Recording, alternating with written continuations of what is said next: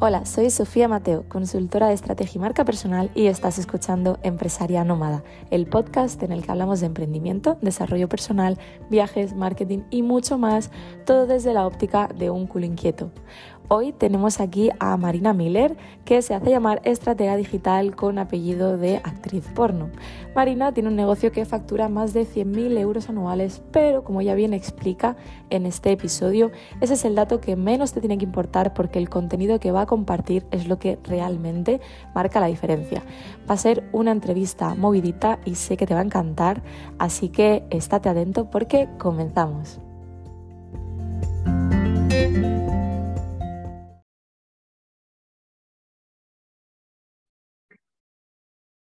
Hoy estoy aquí con Marina Miller. Ella es una, se define como una estratega digital con apellido de actriz porno. Y yo he sacado algunos datitos sobre ella que son bastante interesantes para presentártela.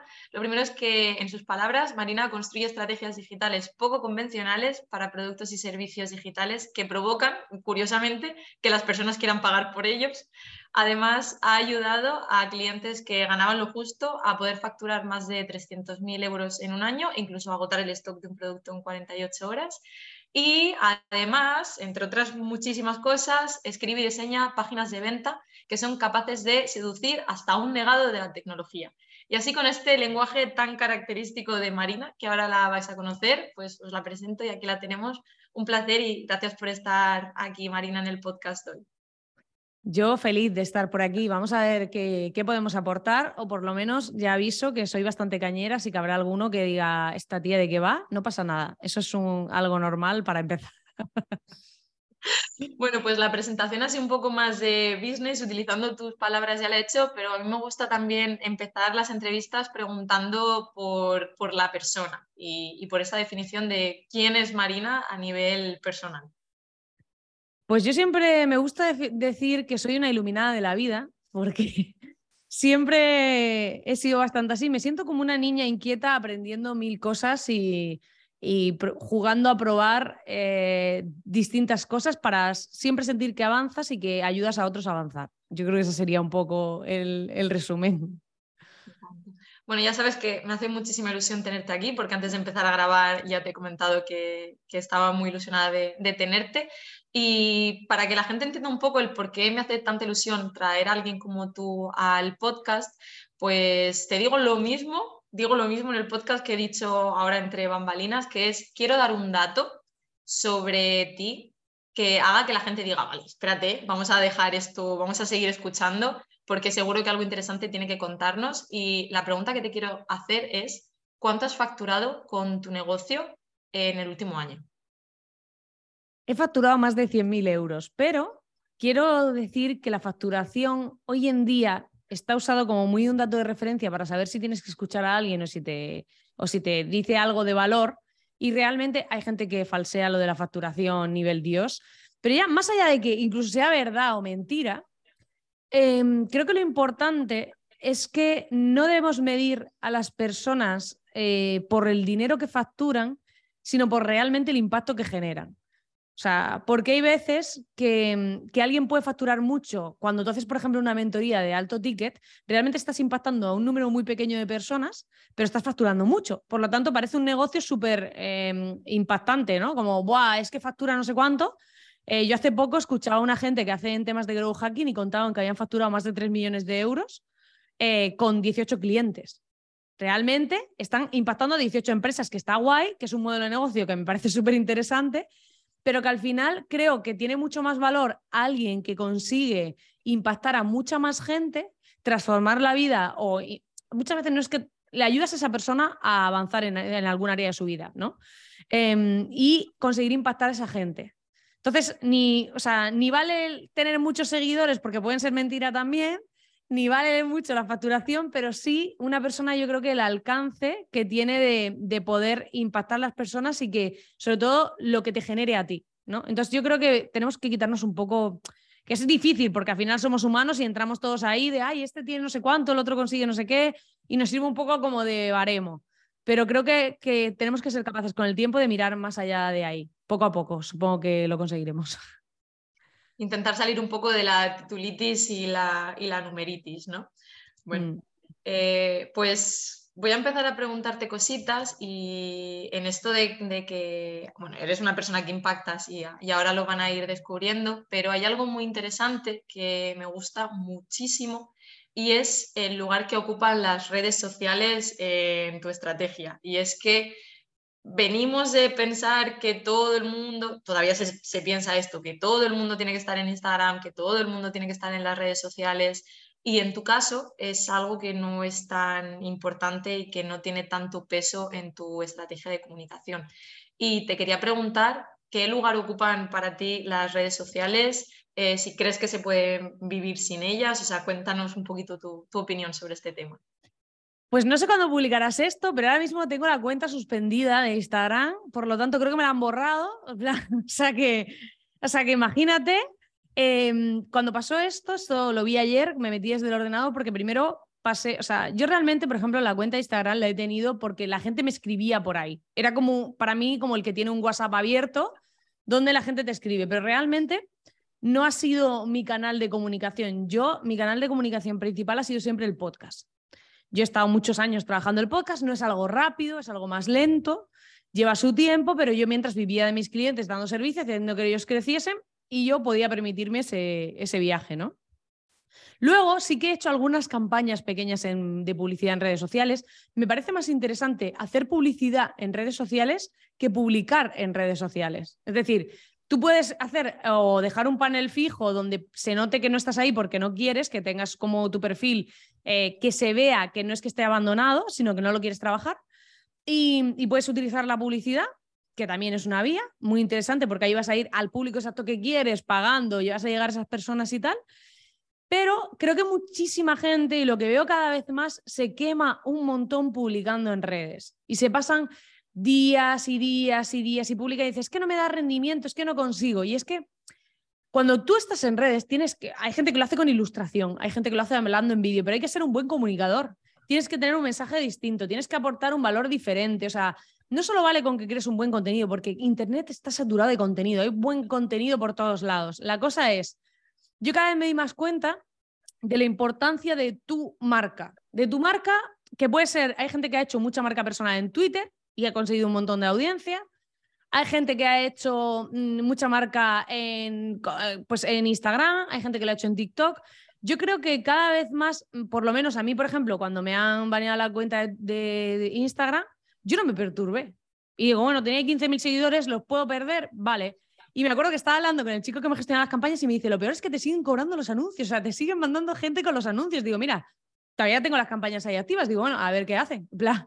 Porque la cosa es que en este caso yo tenía puesto en mi descripción estratega digital con apellido de actriz porno, pero eso lleva puesto meses, o sea, no lo puse ayer. Pero como saqué campaña, justo el Día de la Mujer, se ve que ellos se sintieron sensibilizados o algo, me, me han baneado la cuenta, ¿no? Y entonces yo pienso, joder, a mí no me perturba porque en verdad yo tengo mi negocio en el podcast, que por un lado el podcast no es como una red social, me refiero, tú tienes un servidor de alojamiento que es como el que tiene un hosting para su web, que puede ser una plataforma o puede ser independiente, puede ser incluso un hosting web. Tú ahí subes los programas y luego lo difundes en las plataformas, que puede ser que en una tengas más audiencia, vale, y que se te, te tiren el podcast ahí, pero yo, por ejemplo, hasta el podcast lo tengo puesto en mi web, por lo tanto, también podrías encontrar los programas en mi web. Y luego yo siempre mando a la gente del podcast a mi lista de correo. ¿Por qué? Porque creo que depender de una red social es estar vendido. Yo conozco y he tenido clientes que trabajan muchísimo en las redes y tienes un, digamos, tu negocio está en un hilo, es como yo digo, estás alquilando una parcelita en la casa de otro, pero mañana te pueden echar porque el dueño es el dueño, ¿no?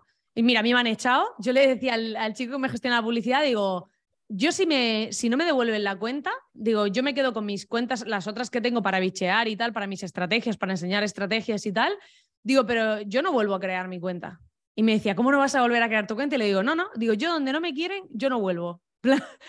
y digo, ¿por qué? Porque al final muchas veces nos centramos en todo el mundo está haciendo esto, todo el mundo está haciendo esto, ¿no? Y tú tienes la visión aquí con las anteojeras de caballo de, tengo que hacer esto porque es lo que dice todo el mundo. Y yo pienso, a veces que te pase algo aparentemente malo, como puede ser, ay, me han cerrado la cuenta de Instagram, hostia, había gente que me seguía ahí, vaya mierda, ¿qué hago? Ta, ta, ta, ta, Además, habíamos subido un montón de vídeos últimamente, estos cortos. Pero digo, no pasa nada. Eso quiere decir que a lo mejor hay otras oportunidades en otros sitios que no estoy viendo. A lo mejor me interesa invertir en publicidad en Google para que la gente escuche el podcast. A lo mejor me interesa eh, estar viendo la manera de anunciarme o anunciarme en YouTube, que ahí estoy subiendo los podcasts enteros y es mi canal principal. O sea, YouTube lo tengo como empecé a subir los vídeos hace poco, ahora mismo no tengo mucha audiencia, pero espero que con los años, pues mira, eso va, va sumando, ¿no? Y, la cosa es que te vas dando cuenta que a veces tú te centras en un sitio y yo veo muchísima gente, pero no te imaginas la cantidad de gente que conozco que están todo el día publicando en redes y me dicen, es que yo no, no me da resultado, estoy quemado, estoy echando mil horas. Y hay muchas acciones mucho mejores que esa. O sea, bueno, que para eso, ya voy a hacer aquí un momento mini spam, yo tengo un link magnet en mi web donde explico ocho formas sensatas de pescar clientes online sin publicar en redes. Y vas a espabilismo.com y ahí está el, el vídeo abajo del todo. Y ahí te das cuenta de que existen otras maneras y otras cosas que son muchas veces mucho más rápidas. O sea, yo me puedo partir los sesos en estar buscando gente para hacerle publicidad, en el caso de la publicidad a mí me parece bien, pero estar todo el día publicando en redes para que me entren 10 seguidores nuevos, o puedo hablar con un tío que tiene una audiencia que a mí me interesa, lanzarle una propuesta chula y que me traiga un montón de gente. Pero ¿qué pasa? Que como lo otro tengo que escribirle a otra persona, no sé qué, me da miedo, tal, pero dices, a lo mejor ahí hay mucho más rendimiento y es una acción, o sea, no tienes que estar todo el día. Entonces hay muchas formas de conseguir visibilidad. Yo he hecho, eh, que bueno, ya cuento aquí una de las formas, yo he hecho cursos eh, para otras plataformas de otra gente y se los he dado gratis. Ellos, con esos cursos, hay gente que me ha conocido. Entonces, al final, son maneras totalmente distintas a lo que estamos acostumbrados y a mí me genera una cantidad de tiempo libre que yo puedo hacer un montón de cosas más. Entonces, por lo tanto, yo creo que centrarse en publicar en redes y en estar ahí eh, no es el camino. Al menos no lo ha sido para mí. Yo creo que es mejor enfocarte en un canal que seas bueno, donde esté tu público, poner la fuerza ahí y aunque es muy tentador decir, bueno, pues esto lo duplico y lo amplío a otras redes, tal. Yo en las otras lo que hago es que tengo un bot que comparte el, contenido de forma automática para el que me busca, que al menos encuentre mi, lo que hago. Ya está. Es decir, que tu contenido principal, digamos que viene del, del audio, que sería el podcast, y este contenido que generas en podcast lo movías por Instagram o Sí, hacía cortes, eh, antes hacía un poco más de todo, después acabé haciendo cortes del podcast en Instagram. En una manera, o sea, yo mi foco era, hago podcast, hago emails, hago podcast, hago emails. Me centro en dos cosas. Y luego tengo una persona que se encarga de hacerme los cortes de los vídeos y publicármelos en Instagram. Realmente yo ni siquiera estaba en Instagram, prácticamente. Entonces me quité, me quité las redes sociales del móvil porque mm, a mí yo tenía una adicción de estar todo el día mirando esto de a ver si hay algo que dices, si al final te pasas ahí mil horas de tu vida y ahora lo que hago es leer libros en vez de estar todo el día mirando el feed, y entonces me he quitado todas las redes del móvil. ¿Por qué? Porque muchas veces te decimos, no es que mis redes son de uso profesional, pues úsalas profesionalmente.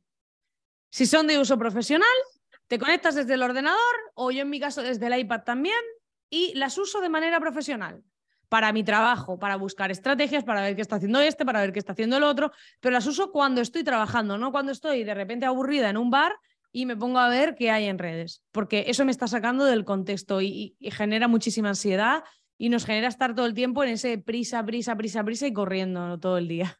Qué potente y qué cierto. Además de ir, además de ir por la calle, ir mirando, haciendo scroll o metiendo. Y son de uso profesional, lo hago cuando estoy en el trabajo. O sea, cuando estoy trabajando, los miro, yo me meto en mi ordenador, miro Instagram, me meto con el iPad, miro, miro LinkedIn, miro tal, lo, me meto, pero cuando estoy trabajando, cuando no estoy trabajando, no. Y esto es súper difícil porque al principio no somos conscientes del enganche que hay. Y al principio coges el móvil y te quedas como de, ostras.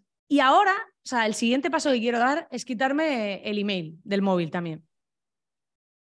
Trabajas mucho, de hecho vamos a hablar de, newsletter, vamos a hablar del email. Trabajas mucho con email, eso es verdad, pero, pero sí, llevas toda la razón. Yo te estaba escuchando y diciendo, madre mía, la de veces que chequeo el email y la de veces que chequeo Instagram. O sea, pasa la, la línea de lo personal y profesional y algo que, que, a un empleador por cuenta ajena no le permitiríamos hacer, ¿no? Que nos ofenderíamos si en vacaciones nos mandara un email y nos obligara a ver ese email cómo lo hacemos cuando, cuando nosotras tenemos nuestro propio negocio, ¿no? cuando somos el propio negocio.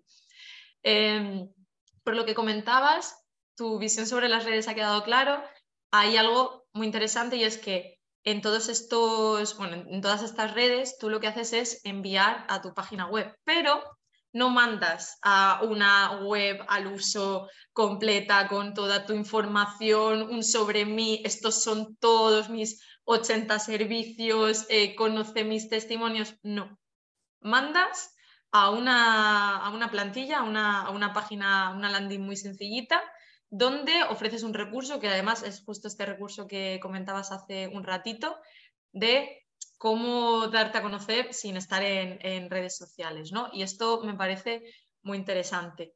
Eh, esto entiendo que funciona muy bien, que hay una newsletter ahí que va creciendo. Cuéntame un poquito. Sí, además siempre en las newsletters siempre entra gente y sale gente porque sobre todo cuando yo escribo casi diario, ¿no? Tampoco digo de esta gente, escribo todos los días, no, porque hay algún día que no escribo porque no me apetece, porque no me ha dado tiempo, por lo que sé, creo que hay que soltar un poco la rigidez de sí o sí, tiene que ser todos los días, tal. Hay veces que no escribo, no pasa nada, no se acaba el mundo. Es verdad que el estar ahí, el estar muy presente, a mí me ha funcionado mucho el escribir eh, casi todos los días en email. Y a mí es verdad, o sea, hay gente que dice, es que son todo el mundo unos cansinos, porque esta estrategia empezó, bueno, era de Vincent el, eh, el americano, la copió Irra Bravo, después de ahí mucha gente la empezó a usar y es verdad que funciona. Entonces, si dices, si funciona, funciona. O sea, no. Porque al final se trata de estar ahí todo el día presente en la vida de la gente. ¿Qué pasa? Cuando tú estás, por ejemplo, en Instagram, tú estás haciendo un contenido. Ese contenido, como Instagram, lo que hace es de. Yo te alquilo una parcela. Vamos a poner el ejemplo de Instagram, pero es lo mismo que TikTok o, eh, o LinkedIn o lo que sea. Yo te alquilo una parcela. Y entonces tú me pagas con tu contenido por esa parcela. Pero llega un momento en el que tú empiezas a tener gente. Entonces tu parcela de contenido es más jugosa, que en vez de pagarme más por ese contenido, lo que hacen es decirte, vale, si quieres seguir impactando a la misma gente que la gente es mía, tienes que coger y pagarme porque ese contenido llegue a esa gente. Entonces ahí es donde empieza la historia de que te tienes que, de, que, te tienes que plantear, decir, vale, ¿qué está pasando? Que está llegando gente y que yo ahora para poder llegar a la misma gente que llegaba, tengo que estar pagándole a Instagram para llegar a esa gente. Y encima depende de que me muestre o no, de si pago o no pago, de si le da la gana mostrarme por lo que ellos quieren potenciar o no quieren potenciar en ese momento. Y a mí me gustó una frase que decía Irra Bravo en su libro, que me gustó mucho, que decía, el negocio de las redes sociales es de las redes sociales.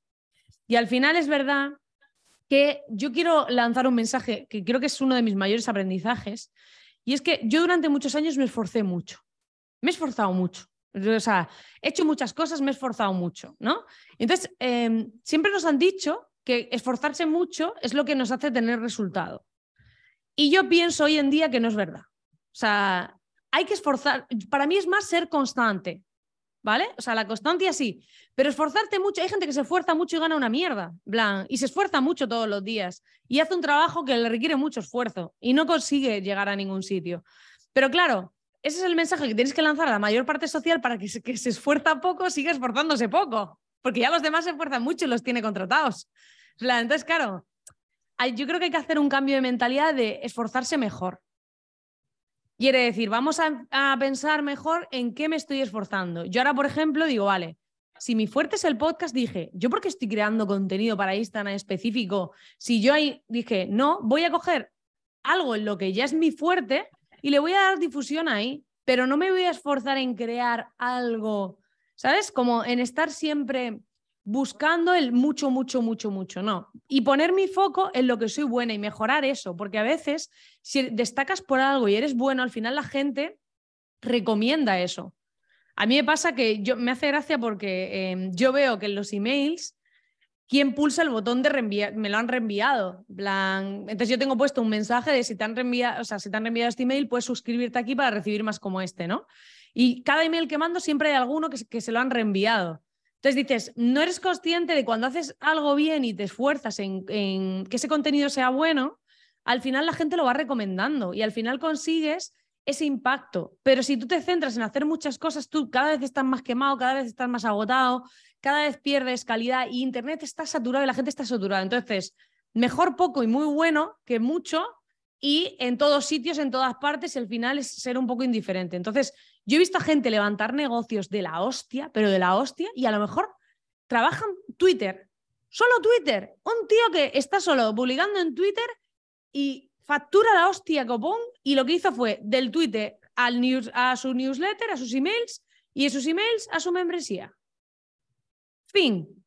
Irra, ¿qué hizo? Al final, emails, emails, me hacen entrevistas, de las entrevistas a los emails, de los emails a mi, a mi inversión cuando ha vendido cursos o lo que sea. Y dices, y yo veo a muchísima gente grande que digo, si es que han hecho cosas súper sencillas. La cosa es que tú conozcas qué estrategia encaja mejor contigo, qué cosas puedes utilizar, qué cosas, o sea, que sí que tengas el conocimiento, que por eso yo creo la membresía del Club de Estrategas era de, tienes que tener el conocimiento para poder elegir. Y a lo mejor surge una oportunidad nueva que encaja mucho contigo y te interesa probar. Pero al final creo que nos cegamos en mil, mil, mil cosas y a mí eso nunca ha sido lo que me ha dado resultado. A mí me ha dado resultado cuando he puesto más el foco y me he esforzado, o sea, mejor en vez de mucho. Y además has simplificado algo que esto, esto me encanta. Es algo que, que insisto mucho, que hay que simplificar y que además lo trabajo con clientas de decir, haces muchas cosas y tienes muchas cosas, pero tu mensaje en todo esto se está perdiendo y a ti no te da la vida para tanto, ¿no? Y tú dices, vale, tengo las redes, están ahí de escaparate, cuidado, pero yo de ahí mando a una landing, en esa, en esa landing me dejan el email, a mí la gente se, ya una vez en mi base de datos yo le mando unos emails y a partir de ahí yo vendo una membresía que es el club de, estrategas ahí en, en espabilismo, para, para, los que somos espabilistos, o lo intentamos, ¿no? Eh, aprovecho para sacar este tema de la membresía, porque al igual que sobre las redes hay un montón de creencias y comentarios de que tienes que estar en redes, tal, tal, tal, sobre las membresías hay mensajes también bastante opuestos. Se habla de que para tener una membresía necesitas una comunidad muy grande, eh, hay gente que dice que las membresías no, que eso no funciona, gente que sí, porque eh, Netflix, tal, tal, todo funciona con membresía.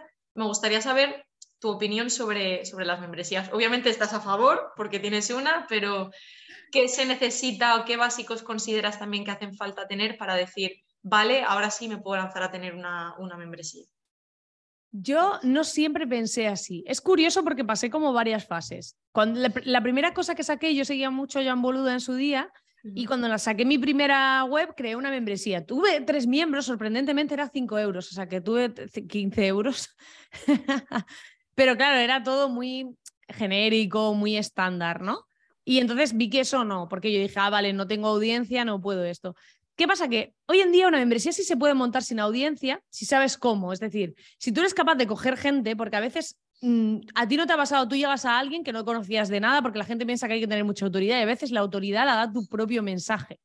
Entonces, tú, a mí me ha pasado llegar a alguien que no conocía de nada, me ha lanzado un mensaje súper potente, tiene una membresía y la apruebo.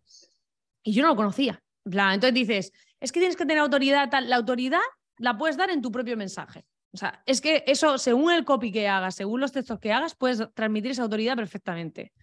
Y luego, eh, para mí, creo que es un formato muy interesante en los tiempos que corren. ¿Por qué? Porque te da mucha tranquilidad. Para mí la membresía es, no es el me voy a forrar con la membresía, o sea, tú por ejemplo, eh, yo he cogido, he hecho un evento presencial, he vendido mentorías eh, online y yo he facturado un pico mucho más alto que con una membresía que yo tenga. ¿Vale? La diferencia cuál es? Que la membresía no tiene por qué ser el, digamos, el top del negocio. Puede tener dos, puntos de vista. Hay gente que lo tiene como el, el negocio en sí y hay gente que lo tiene como una primera parte del negocio. Quiere decir, tú tienes a gente ahí, luego de esa gente que está pagando la membresía, pueden hacerse, por ejemplo, en mi caso hacen sesiones individuales conmigo, pueden entrar en lo que voy a sacar que te he dicho antes de mis grupos de mastermind. O sea, al final para mí es gente que está aprendiendo de mí, que está en mi cultura, en mi ecosistema, en mi manera de ver las cosas, en mis estrategias, en todo esto, y de ahí quieren ir un paso más allá porque necesitan algo más, ¿no? Entonces, no solo basta con la membresía. Pero esa membresía de base, al creador lo que le da es tranquilidad económica.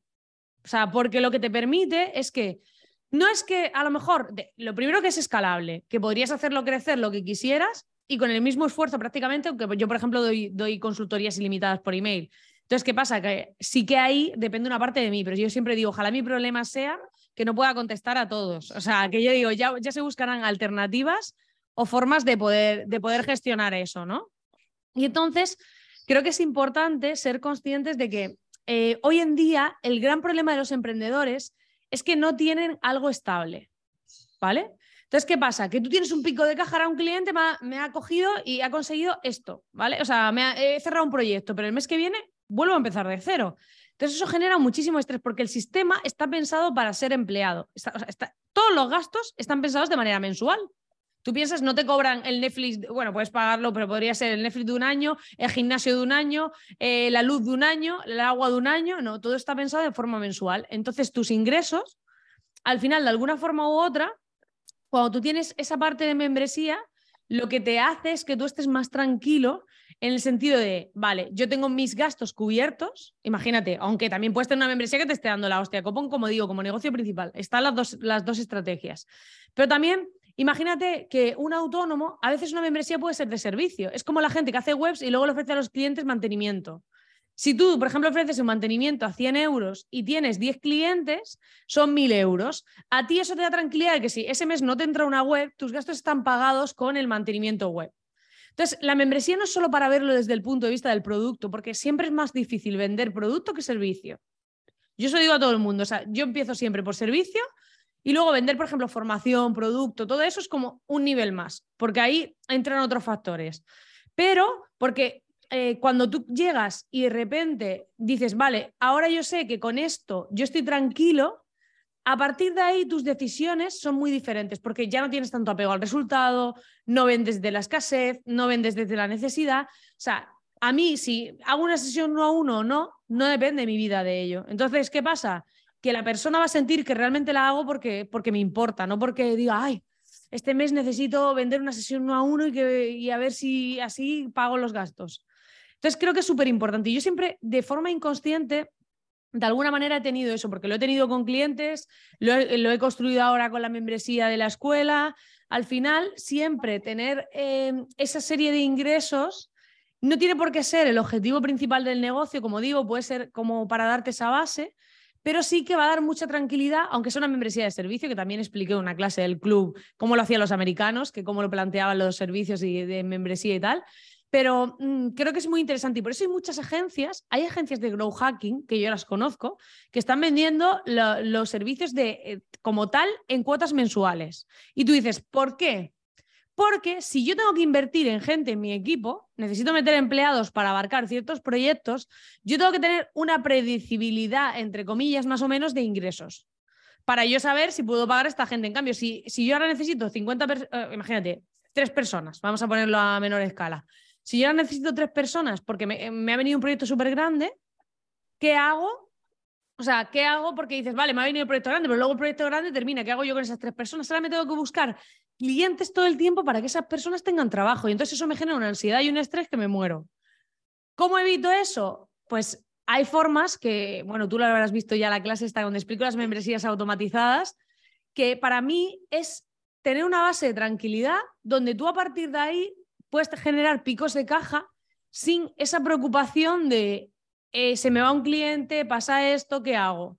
Sino estar tranquilo. Y para mí por eso es la ventaja de la membresía. No digo que sea un negocio que a todo el mundo le mole, pero hasta el que tenga reticencias de, oye, es que yo eso estar creando contenido constantemente, existen las membresías automatizadas que puedes tener todo el contenido grabado, todo ya hecho, no tienes que estar creando nada y también se puede tener, pero es un modelo más que te da esa, como esa tranquilidad más, es, es que es casi, o sea, por un lado económico y por otro lado más mental.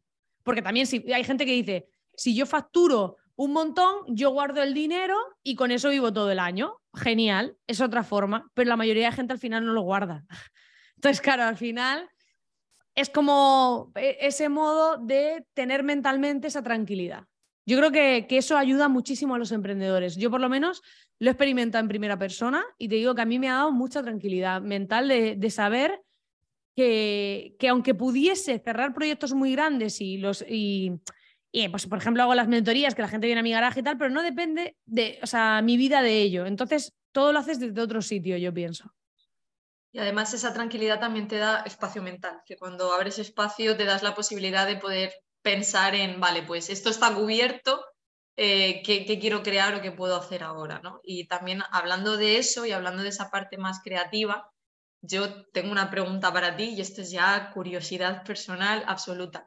Estás continuamente generando contenidos nuevos de valor y buscando ideas que, que son disruptivas. O sea, que, y esto te lo digo, yo cotilleo y bicheo muchísimo en el mundo digital y ya no es el contenido, sino que también, pero tu forma de explicarlo, tu forma de proponerlo es, es diferente, es diferente a lo que se ve. Entonces, la pregunta es, ¿de dónde sacas esas ideas? ¿Cómo te nutres para esos contenidos, para poder estar semanalmente, todos los viernes, aportando valor, más un bonus, más estos microproductos que luego también lo comentaremos que vas sacando de vez en cuando? Eh, ¿cómo, o sea, ¿Cómo trabajas esto? Porque hasta la creatividad se puede trabajar, que esto es una suerte para todos los que no, para todos los que no somos así todavía, ¿no? Eh, ¿Cómo, lo haces? Comparte un poquito, a ver. Pues a ver, eh, mi mujer dice que tengo un superpoder y yo digo que no sé si, si tengo un superpoder, pero es verdad que, que durante mucho tiempo me he sentido mal por eso. ¿Sabes lo que pasa? Que cuando tú vas muy rápido y tu cabeza es capaz de procesar muy rápido, porque yo veo un vídeo y yo veo cosas en ese vídeo y digo, ah, mira, esto lo han dicho por esto, lo otro por lo otro, han hecho esto por esto, lo, aquello por lo otro. Y yo le enseño ese mismo vídeo a otra persona y no ve nada de lo que yo he visto ahí. En plan, me dicen, yo no he visto nada de lo que tú has visto, ¿no? Pero siempre he tenido esa visión analítica y creo que nuestros mayores dones están en esas cosas que, que para nosotros son totalmente normales, naturales. A mí no me cuesta, o sea, yo, por ejemplo, los podcasts no me los preparo. La gente no se lo cree, no me los preparo, nada. O sea, yo de repente digo, voy a hablar de este tema y me conecto al micro y me tiro 20 minutos hablando de, sobre ese tema y me, y me decía mi mujer, si y encima tiene sentido, o sea, dices que luego todo lo cuentas y es súper interesante y tiene sentido. Hace poco hablé con una chica que hace como temas de, de una especie de coaching y me decía, esto es porque te conectas con tu sabiduría eh, más profunda y todo el mundo tiene esa capacidad pero no la explotan. Me decía, no sé, yo es que en los temas místicos estoy un poco eh, sigo siendo un poco reacia, pero, pero tengo ahí como, no sé, un, un duelo con eso. Y, y, sí que es verdad que pienso, a ver, yo, yo soy muy rápida para todo. Y esto antes me hacía sentir muy mal. ¿Sabes por qué? Porque a pesar de que parezca desde fuera bueno, cuando tú eres muy rápida y te pones al lado de alguien, la otra persona se siente mal. Y yo no quería hacer sentir mal a otra persona. Entonces, a mí me hace sentir mal intentaba no, no hacer las cosas así porque la otra persona se siente mal. Entonces, cuando la gente me dice, pues me ha pasado en consultorías y demás, que me dice, ¿tú cuánto tardas? Y le digo, no te lo voy a decir. no te lo voy a decir porque, claro, si yo te digo que tú lo que te estás tirando para hacer una semana, yo lo he hecho en una tarde, tú te sientes mal. Pero claro, yo no tengo la culpa de poder hacerlo en una tarde. En plan, claro, entonces mi velocidad, soy muy rápida. Entonces, ¿qué pasa? Que me concentro mucho. Eso hace que mm, no trabajo tantas horas, pero mi capacidad de concentración y mi cabeza siempre están como a full. Eso te genera, por otro lado, el tener que controlar mucho, el estar tranquilo, el no estar pensando todo el tiempo en mil ideas, porque yo veo negocios por todos sitios. O sea, a mí, a mí hay que frenarme, porque yo veo negocio en todas partes, o sea, sea lo que sea.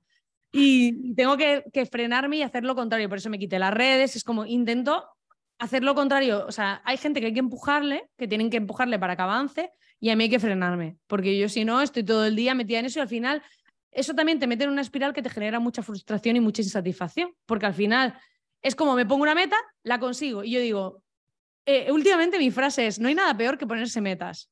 Que dices, ¿cómo va a ser esto? ¿no? te explico por qué. Si tú te pones una meta y no la consigues, te sientes mal porque no la consigues. Y si la consigues, ¿qué pasa? Que el problema es que, ay, ya, ya he sentido eso, ahora quiero otra más grande. Y entonces entras en una espiral de insatisfacción, porque es como, si, si el resultado es lo que me hace sentir valioso, voy a buscar otro resultado para seguir sintiéndome valioso. ¿Qué pasa? Que lo que hay que hacer es desconectar la vinculación de un resultado con respecto a tu valía, sino de yo hago cosas porque yo quiero aportar, que ahí también pasas, o sea, pasas a la parte de querer aportar cuando tus necesidades básicas están cubiertas. No nos vamos a flipar y vender inciensos porque realmente si tus necesidades básicas no están cubiertas, tú solo piensas en pasta, no piensas en, querer ayudar a nadie ni en nada. O sea, pero luego sí que llega un punto en que cuando empiezas a conseguir cosas, yo he sentido esa satisfacción de decir, pues vale, hago esto y lo consigo, ¿y luego qué? ¿Y luego qué?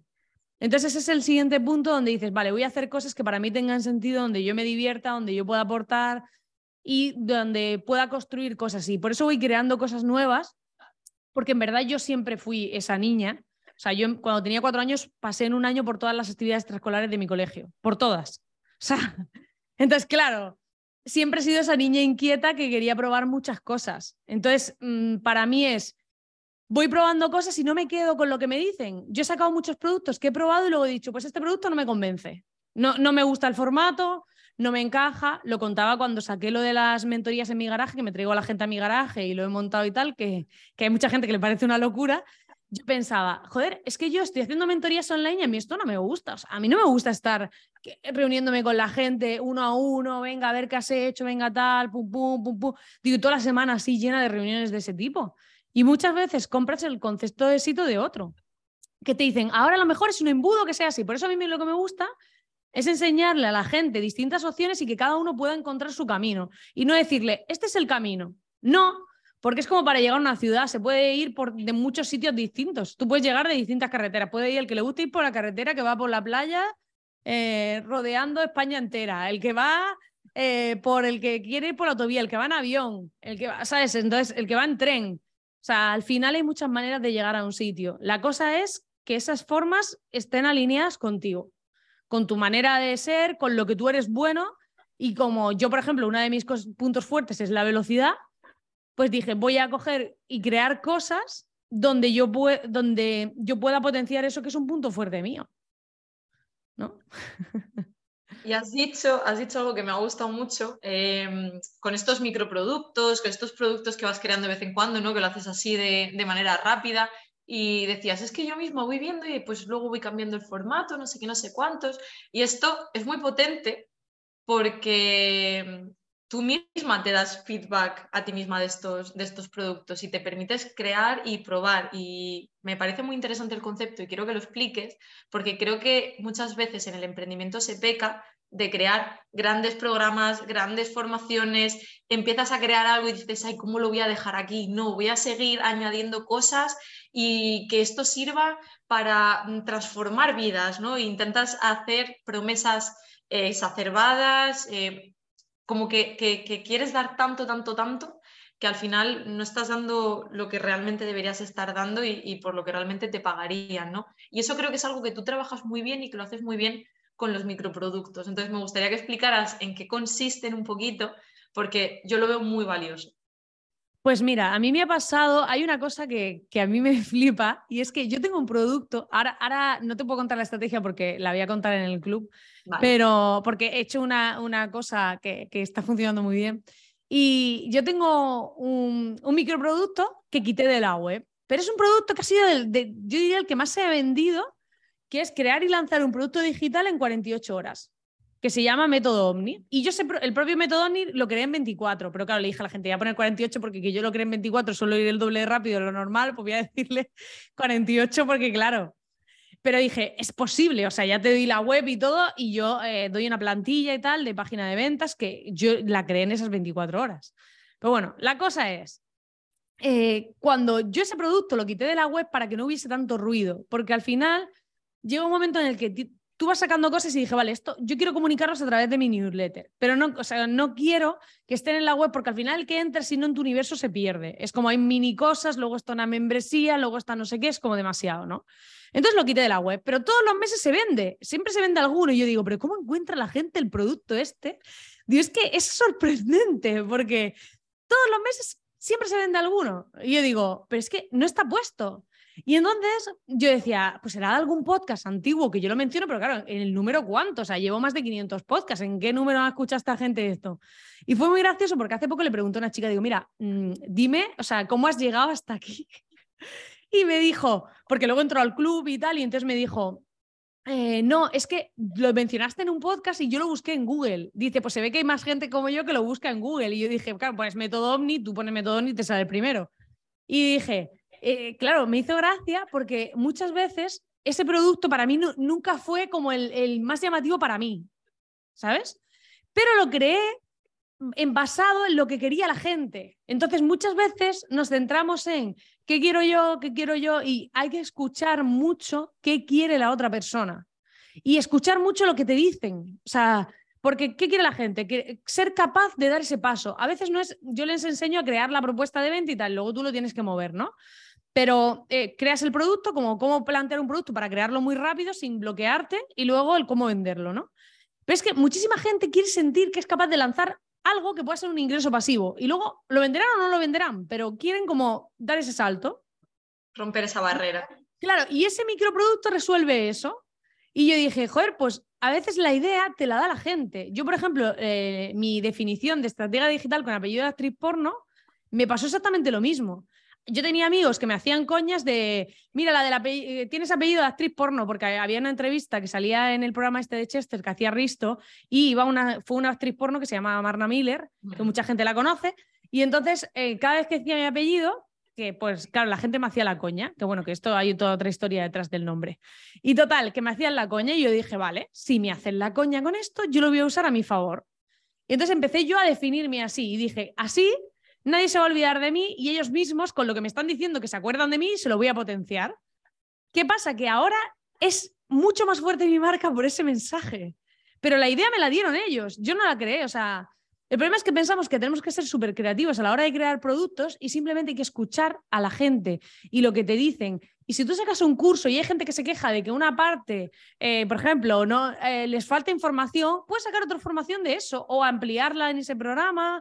O, o sea, hay que escuchar mucho qué te están diciendo los demás y coger esa información y utilizarla a tu favor. Entonces, los microproductos para mí son un poco de darle también un poco de dinamismo a la lista de suscripción para que no siempre esté club, club, club, club. También meto el libro en medio y tal, pero, pero sí que eh, al final es una manera también de, según las necesidades que tiene la gente, yo voy escuchando. Yo saqué un curso de montar una academia online en preventa y, ahora no lo he vuelto a mover porque cumplió su objetivo para mí, pero bueno, que lo tengo ahí montado y lo tendré que volver a, ofrecerse a la lista. Pero me hacía gracia porque yo nunca pensé en montar un curso de una academia online, porque además a mí la parte técnica me gusta mucho hacerla, pero me gusta menos explicarla, lo que es la parte que es muy técnica. Y, descubrí que, claro, había gente que veía cómo yo tenía montado el club, que lo tenía personalizado, que lo tenía tal, y me decían, yo quiero saber cómo lo haces tú. Y yo decía, pero si es que hay, un huevo de tutoriales en YouTube de cómo se monta una academia online, es que yo no sé por qué me va, o sea, nadie me va a comprar esto, pero me empezó a pedir la gente. Y yo dije, mira, pues hago una preventa. Si se venden mínimo, yo pensé, lo voy a poner a 100 euros, si se venden mínimo 10, lo saco, y si no, no. Y si no, les devuelvo el dinero a esta gente, y yo paso, digo, pero yo por menos de 1000 euros no me pongo aquí a grabar los vídeos estos. Digo, paso. Y entonces cogí, lo lancé, se vendieron más de 10, y al final hay gente que todavía me escribe, yo estoy pensando en montar mi academia, no sé qué, le digo, bueno, pues aquí tienes un curso si quieres saber cómo yo he montado, porque eh, te enseño a montar la academia en 24 horas, ¿no? Y montarla dentro de tu web. Y dije, vale, voy a enseñarle a la gente a hacer esto, pero muchas veces no es lo que tú crees que puede funcionar, cómo venderlo, porque yo me acuerdo que saqué un curso que era en verdad de copywriting para páginas de venta, pero se llamaba Argumentos de Venta que te incitan a pasar la visa. Y ese para mí era el más potente en cuanto a contenido, o sea, me gustaba mucho porque era muy de copy, muy, a mí me encanta el copy y toda esa parte, entonces era muy, eh, muy potente lo que explicaba ahí y fue el que menos se vendió, porque a la gente no conectaba, no era la necesidad que ellos tenían o no le daban valor tanto a eso. Entonces al final la clave es escuchar lo que te dice la gente y no tanto en qué quieres sacar tú, sino que obviamente tiene que molar lo que hagas, pero que, que hay que escuchar más y preguntar más y ver, eh, yo ahora me, meto, por ejemplo, en sesiones donde la gente cuenta sus problemas, pues tiene una comunidad y hacen un mastermind y la gente ahí habla. Yo me meto simplemente a escuchar, porque así sé cuáles son las dolencias de mi público, qué problemas tienen, qué barreras tienen, qué, qué están diciendo, qué les preocupa y en base a eso yo creo esos productos. Qué bueno.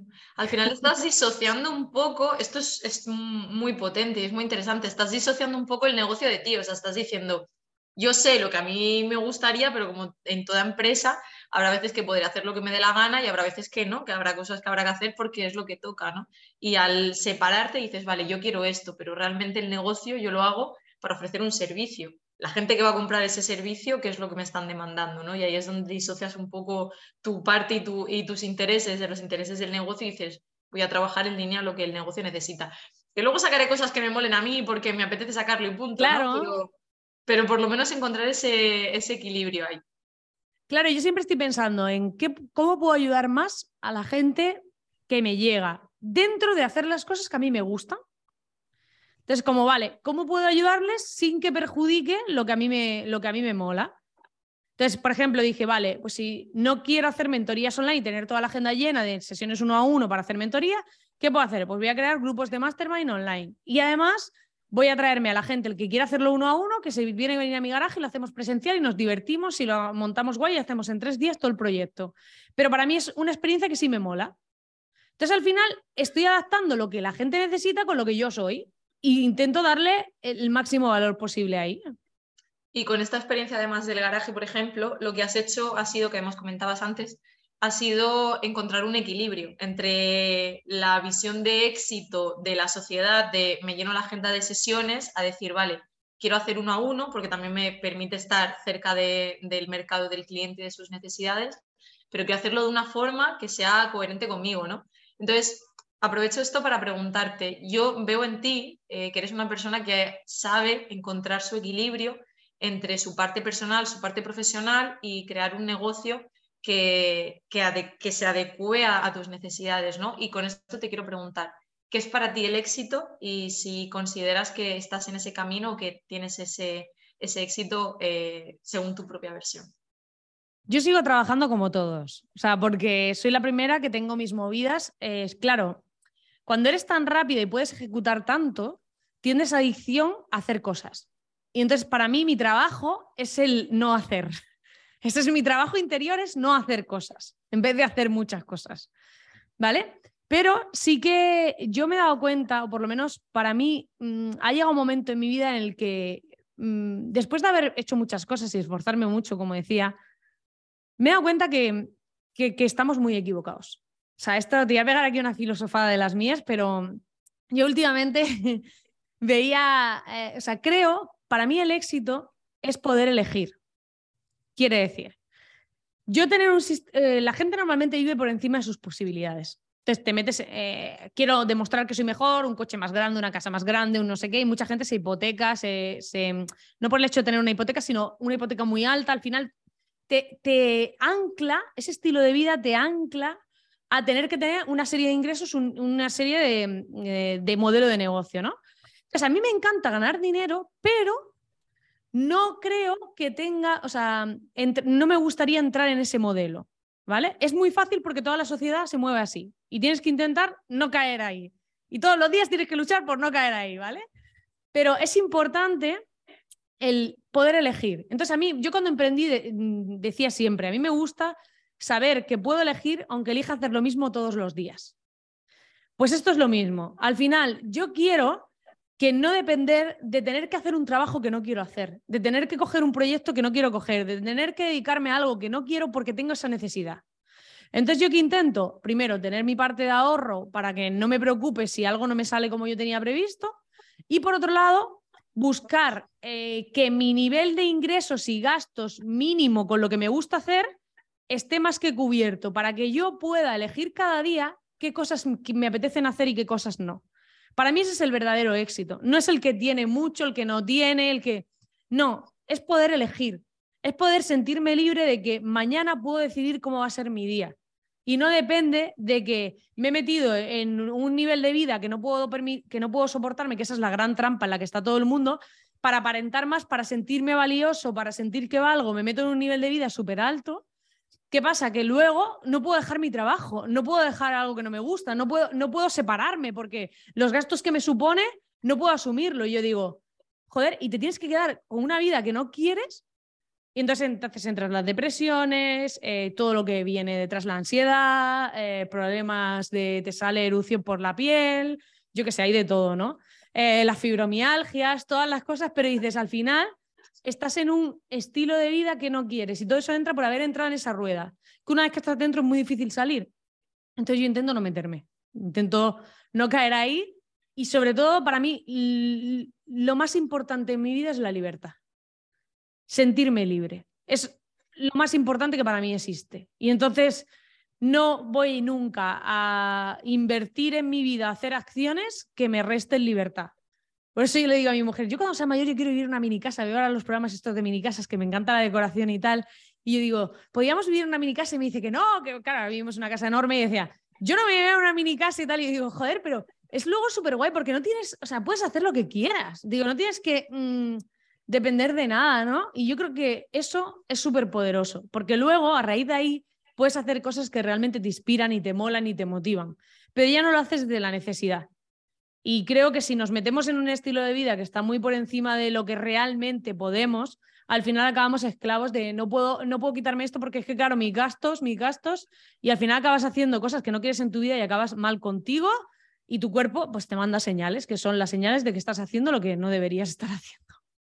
Estoy totalmente de acuerdo. Además, me ha gustado mucho porque para mí la, para mí la libertad es, o sea, yo necesito sentir que soy libre de, de, escoger. Y de hecho, te estaba escuchando hablar y digo, si es que mi casa entra en una maleta, o sea, que yo me voy a hacer temporadas a donde me dé la gana y yo hago mudanzas en dos horas. O sea, en dos horas yo he recogido. Yo eso no lo he conseguido, o sea, no estoy a ese nivel. Por eso te digo que yo tengo mucho que aprender. Yo a ese nivel no estoy, pero sí que sí que tengo esa parte de no quiero entrar en esa dinámica que está la mayor parte de la gente para demostrarle a los demás que a mí me da igual. O sea, yo no me siento más valiosa porque yo vaya, me inviten a un auditorio a dar una charla, ni soy mejor que nadie. O sea, no, yo lo que quiero es estar tranquila y poder contar cosas que a mí me mola porque no tengo necesidad de decir lo que debo, o sea, de tener ese miedo de no voy a decir algo, no vaya a ser que me cargue esto y claro, no tenga para vivir y entonces vives con el miedo de tal y no haces lo que realmente podrías hacer y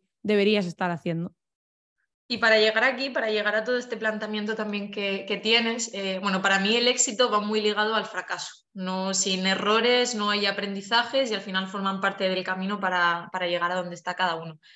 ¿Te viene a la mente algún error o algún fracaso que hayas cometido y hayas dicho, esto ha marcado un punto de inflexión o esto me ha dado un aprendizaje que ahora tengo muy presente en, mi negocio y en mi vida?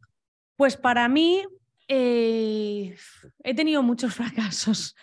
Lo que pasa es que yo soy una persona que nunca veo el fracaso como fracaso realmente, es como que se me olvida. Y luego me da cosa porque digo, joder, tendría grandes historias para un libro, en plan, pero luego como que no le doy esa, no sé, ese valor de fracaso tan profundo. Yo sí que me sentí, yo siento que cuando llegué a mi adolescencia hubo un momento que me perdí a mí misma, o sea, dejé de hablar con lo que yo hablo, dejé de hablar, em, me encerré en un mundo y, sentaba, y sentía que era idiota llegué a sentir que era idiota y la gente de mi alrededor me hacía sentir idiota y yo pensaba que era tonta. Dije, pues soy tonta, no doy para más, esto es lo que hay. Pero después, poco a poco, siento como que me recuperé a mí misma, que recuperé a esa niña que yo era, inquieta, tal, más viva, más tal. Entonces, cuando la gente me dice, ¿cómo has llegado a ser ahí? Pues yo he tenido miedo a subirme a un autobús, a ir andando por la calle. O sea, fui. Por eso me hace gracia y dices, es que tú eres así, digo, una mierda para vosotros. que no. lo que pasa es que al final te das cuenta, en mi caso, que ha sido siempre mi manera, mi, ha estado en mi naturaleza, ¿no? Es, esa parte de ser inquieta, ser extrovertida, ser eh, así, ¿no? Y al final siento que me recuperé, pero para mí fue como el tocar fondo contigo mismo y después decir, vale, ahora quién soy. Y para mí uno de, los grandes puntos, también fuera de ese, que es como más lejano, em, ha sido la parte quizás más de cuando empiezas a conseguir cosas, ahí te toca luego tu trabajo, que, es un poco lo que estaba explicando, que es la reflexión hasta donde llego ahora, ¿no?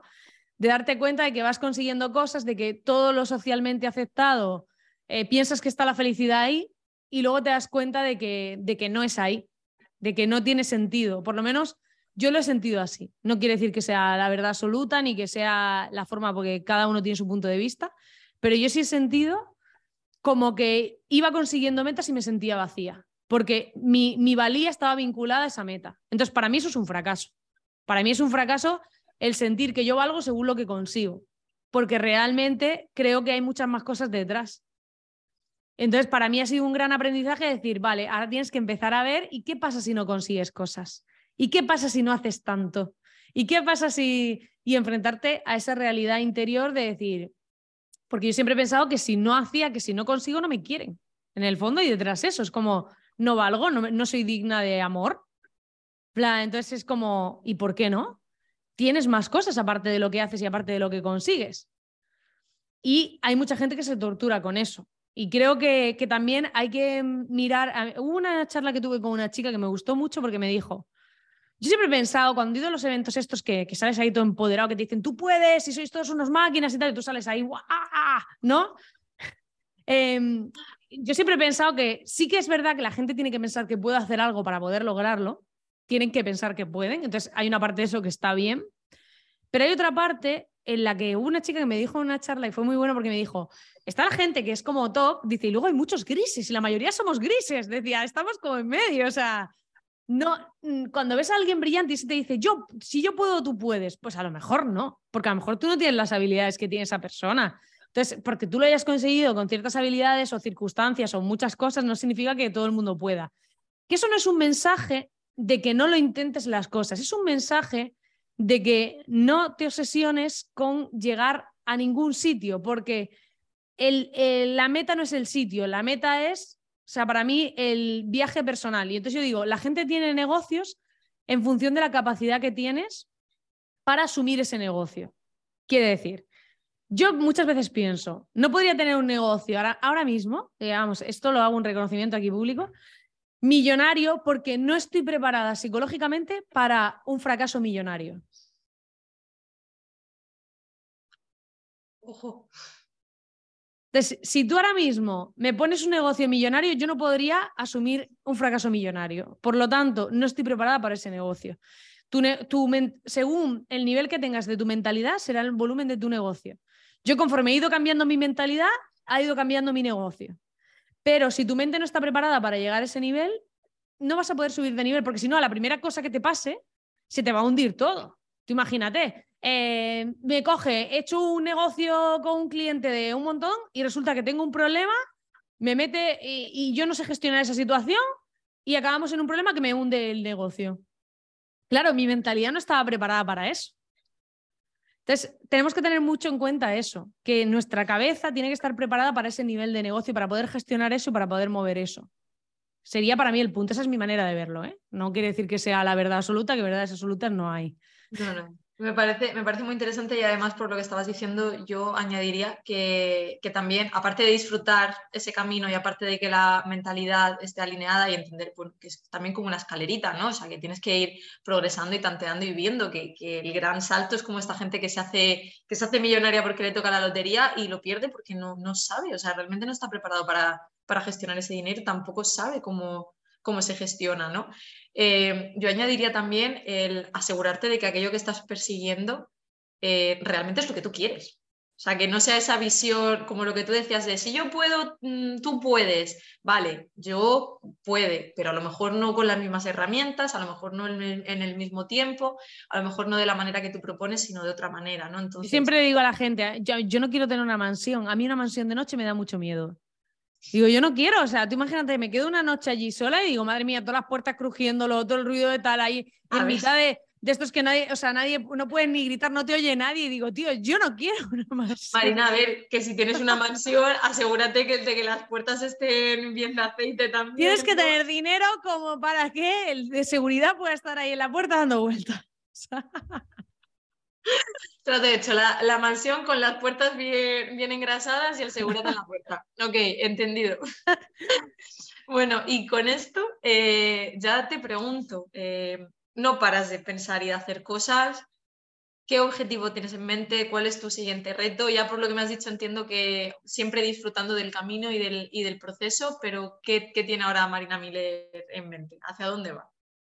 Pues Sigo trabajando en mí misma, en encontrar mi propio camino y mientras encuentro mi propio camino, pues enseño a otros el camino que yo he encontrado y cada uno que coja lo que le sirva, ¿no? Em, ahora mismo estoy montando lo que te había dicho de los grupos de Mastermind, que he creado un Mastermind que se llama Cúspide Mastermind.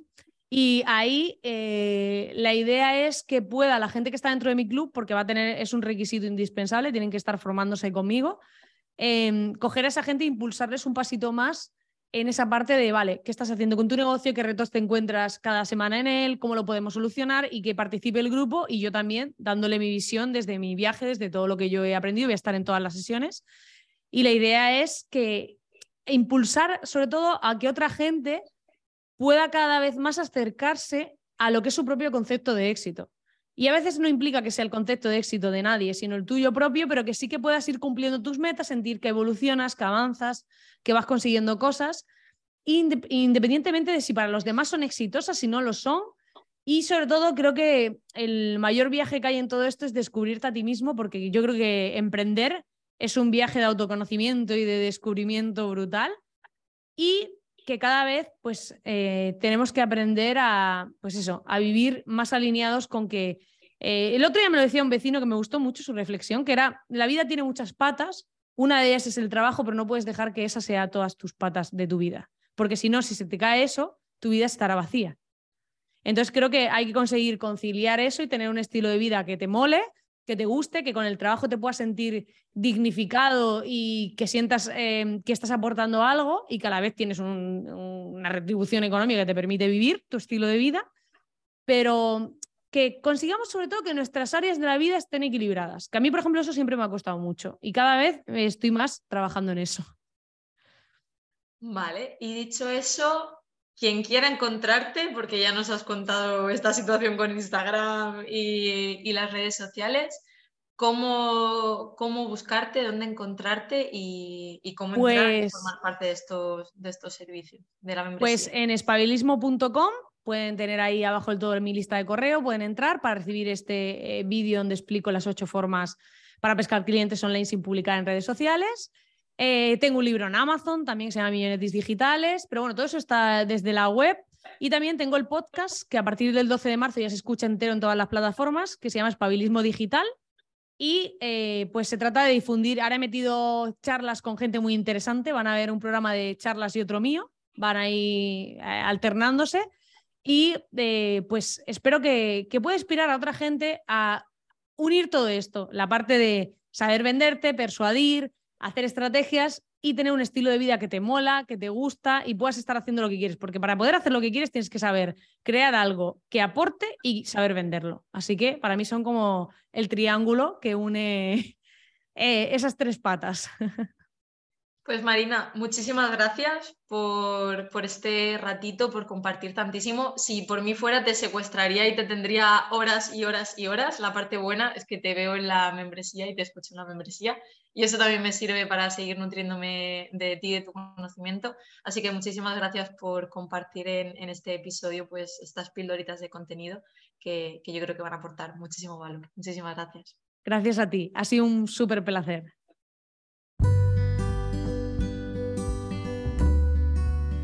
Y esto ha sido todo por hoy. Te he dejado en la descripción los enlaces para que puedas entrar a la web de Marina Miller y ver el gran trabajo que hace. Y ya sabes, lo de siempre, si te ha gustado, déjame una valoración por favor para ayudarme a llegar a más personas porque quizás alguien necesite escuchar este podcast y gracias a ti le llegue en el momento adecuado. Y recuerda también que puedes encontrarme en Instagram en arroba soy Sofía Mateo o contactarme a través de mi web pequeñasdosis.com. Nos vemos en el próximo episodio.